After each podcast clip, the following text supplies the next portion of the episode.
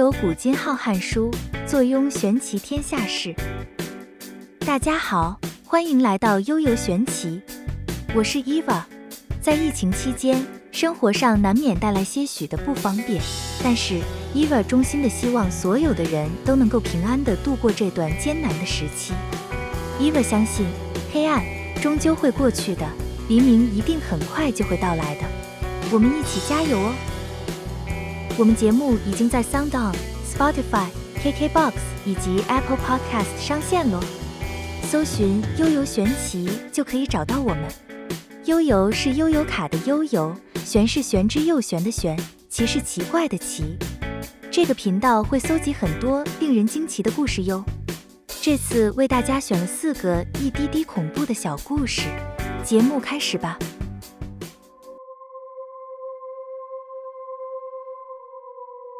民国六十年七月二十三日，六名清大核工系及一名台大物理系的学生共七人，经合欢山松雪楼攀登奇来主山。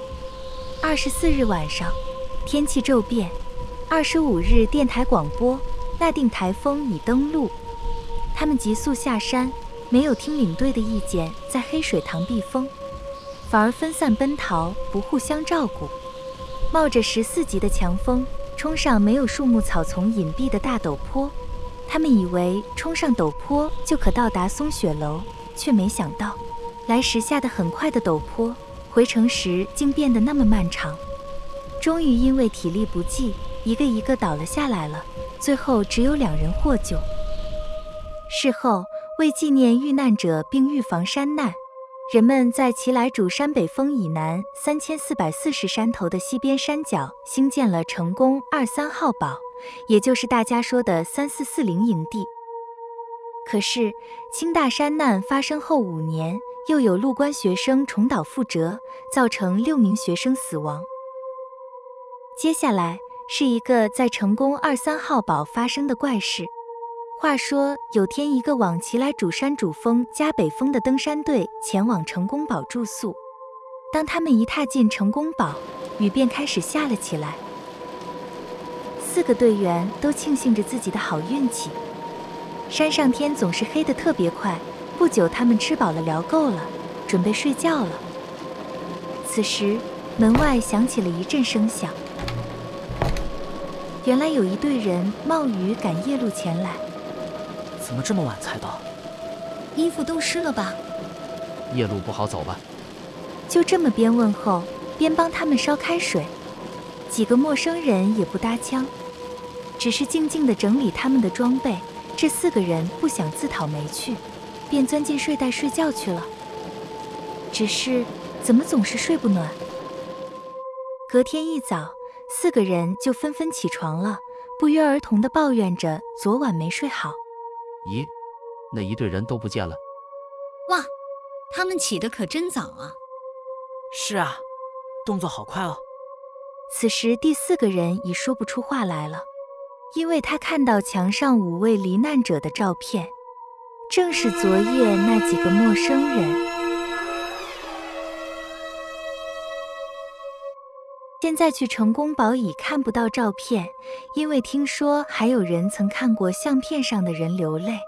为了减少恐怖气氛，照片已被埋在成功堡底下。不管这传说是不是真的，都希望这些在山里面发生意外的好朋友们能安宁无挂碍的到另一个世界。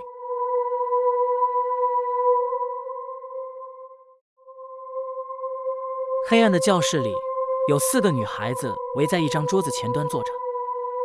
其中有两个女孩面对面的将手指轻轻按在一个像是装酱油的碟子上，她们的嘴唇慢慢张合，不断轻念出一段类似咒语的话：“碟仙，碟仙，快从深夜的彼岸来到我身边！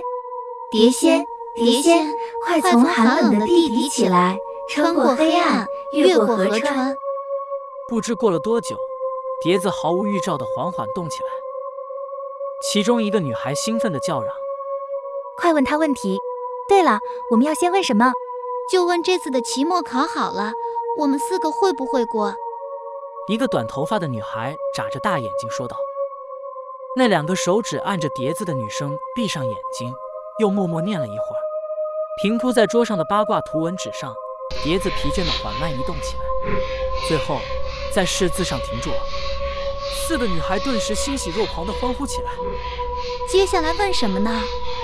有一个女孩紧张地问：“问你未来的老公是谁好了。”她对面的女孩嬉笑地说：“来来看他是不是我们班的帅哥班长德哥。”那女孩顿时满脸红晕，狠狠瞪了他一眼。你再说，我就不理你们喽。其余的女孩轰然笑起来。那两个按着碟子的女孩更是一边笑一边念着：“碟碟仙，碟仙，我们我们徐美女未来的老公是是谁？”那女孩的脸更红了，就要去拉那两个女孩的手臂，但是就在她的手刚伸出去时，突然整个人都吓呆了。碟子一动，停在了一个字上，是个无中生有的“无”字。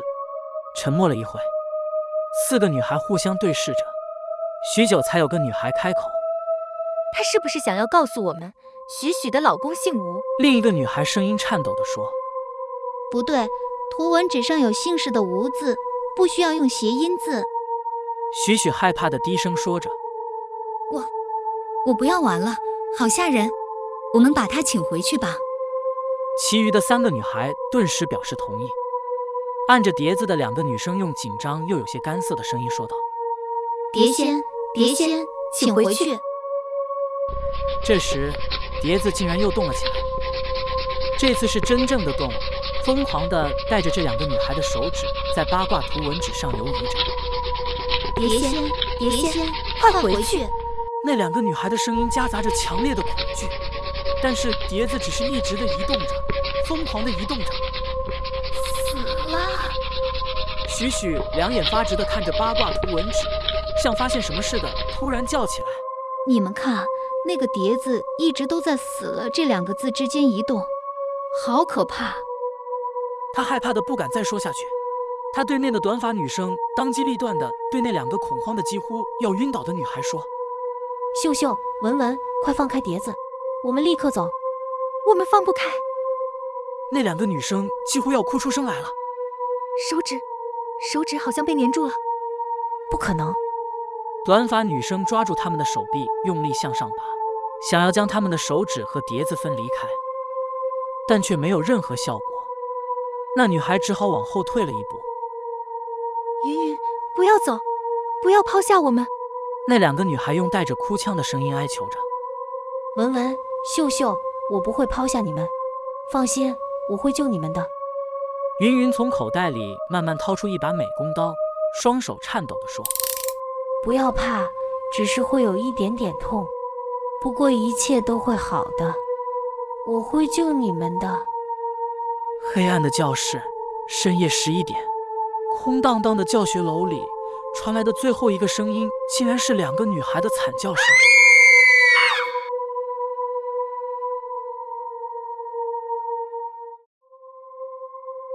小明搭了末班车回家，走在回家的夜路上，遇上一个非常漂亮的美女。涩涩的小明尾随了好久，美女突然转头问小明说：“你是不是喜欢我？”小明欣喜若狂的猛点头。美女说：“那我问你一个问题，你答对了，我们就各自回家；要是你答错了，我今晚就陪你。”小明害羞的脸红，心想。哇，这不是摆明要跟我回家吗？好吧，你问吧。美女说：“那你猜，我死了多久了？”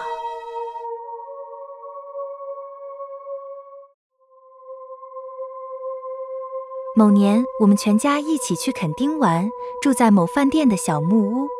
我跟妹妹一起睡二楼，爸爸妈妈睡一楼。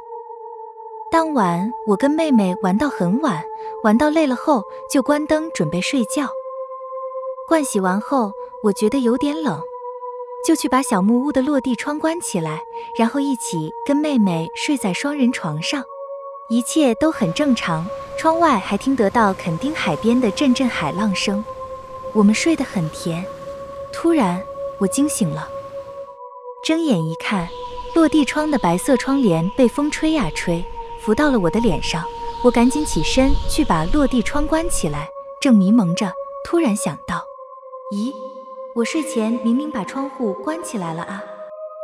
我转过头要问妹妹是不是开窗户，可是妹妹不在床上。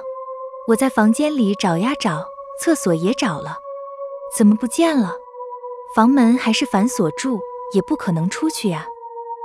正在纳闷的时候，床下突然传出滋滋声响。我低头一看，哈，妹妹睡在床底下。我好气又好笑，把她叫起来，笑着问她：“你是北七哦？摔到床下还翻一翻钻到床底下哦？”妹妹她揉着惺忪睡眼，纳闷地说：“奇怪，我明明在床上睡得好好的呀。”我没理她，问她说。你是不是开落地窗啊？很冷呢，干嘛打开？妹妹说：“我没有啊，我躺到床上就睡着了呀。跟你聊天聊得很累。”我心里开始觉得怪怪的。我哄一哄妹妹，两个人又一起上床要睡了。这次我特地检查了落地窗，还把锁锁上。两个人又再度入睡。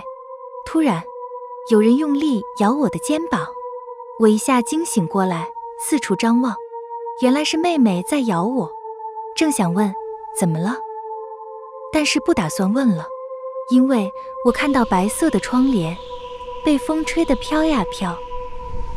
我跟妹妹都吓呆了，赶紧又去把落地窗关起来锁上，又不敢去找爸妈，因为这两层楼小木屋的楼梯是在室外，如果要到一楼，一定要走出去。而门口就紧靠在落地窗旁，我跟妹妹不敢睡了，两个人躲到被子里发抖。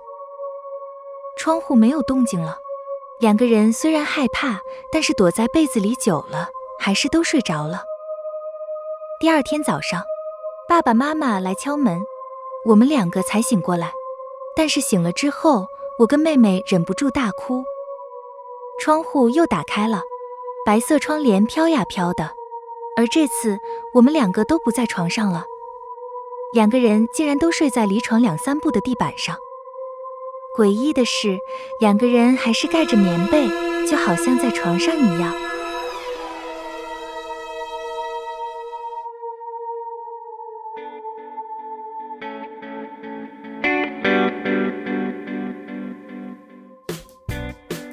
今天这些一滴滴恐怖的故事。不晓得你们喜欢不喜欢呢？据伊娃的观察，喜欢鬼故事的听众居然女生也占了很大部分，这真是出乎我们制作团队的意料之外。不管如何，我们还是会很努力的制作大家都喜欢的节目，也请大家多多支持哦。伊娃一直都相信，只要心存善念，就没什么好怕的，你说对吗？如果您有特别恐怖的鬼故事，也欢迎投稿给我哦。今天的节目就到这边，如果喜欢悠游玄奇的话，麻烦您点赞或是点五颗星、订阅以及分享哦。您的小小动作将会是 Eva 继续创作的动力哦。那么我们下次见，拜一个拜。